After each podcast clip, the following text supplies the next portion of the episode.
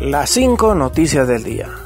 A continuación te presentamos las noticias más importantes de este martes 6 de febrero del 2024. Juan Carlos el Tigre Bonilla se declara culpable. El exdirector de la Policía Nacional de Honduras, Juan Carlos el Tigre Bonilla, se declaró culpable este martes por el cargo de narcotráfico ante el juez de la Corte del Distrito Sur de Nueva York, Kevin Castell. Según el periodista Matthew Russell Lee, que se encuentra en la audiencia eh, de hoy, en la que comparece el Tigre Bonilla, durante el encuentro el juez le preguntó al hondureño si en efecto se quería declarar culpable y el ex oficial contestó que sí. Todos levántense, juez Castel. Señor Bonilla, tengo entendido que desea declararse culpable de un cargo de conspiración para importar cocaína. Y dice el Tigre Bonilla, sí, honorable juez. Esto lo narró el periodista Lee muere el expresidente de Chile Sebastián Piñera en un accidente aéreo. El expresidente de Chile Sebastián Piñera en los años 2010, 2014 y 2018 y 2022 murió este martes a los 74 años en un accidente de helicóptero. Según las primeras informaciones, el exgobernante se transportaba en el helicóptero y debido al mal clima se precipitó sobre el lago Ranco, un sector de vacaciones situado a 900 kilómetros al sur de Santiago de Chile. Medios de Chile confirmaron la información en la que establecen que en el helicóptero viajaban el expresidente junto a tres personas más. Continuamos con las noticias. En las cinco noticias del día. Desaparecen 50 armas del almacén de evidencias del Ministerio Público en el Progreso Lloro.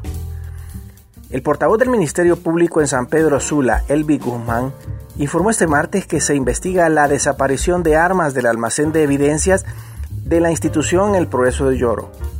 Además, señaló que se han realizado inspecciones para identificar si parte del personal está implicado.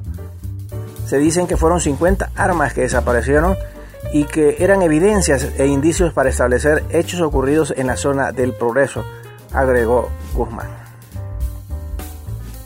Declaran con lugar acción de privación de dominio al exdiputado Juan Antonio Hernández. Un juzgado con jurisdicción nacional de privación dominio declaró este martes con lugar la solicitud de privación definitiva dominio de los bienes del exdiputado Juan Antonio Hernández y su esposa Vanessa Cruz Sierra. El Poder Judicial en su cuenta X detalló que los bienes que serán privados de su dominio son un bien inmueble en la residencial San Ignacio en la capital hondureña, cuatro vehículos y 16 cuentas bancarias.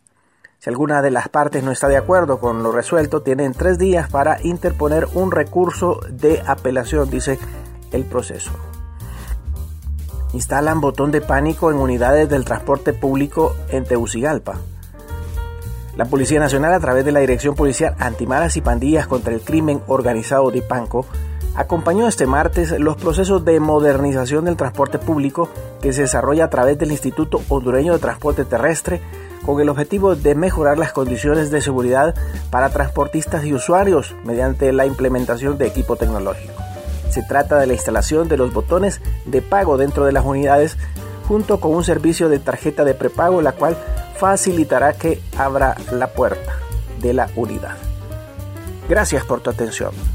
Las cinco noticias del día te invitan a estar atento a su próximo boletín informativo.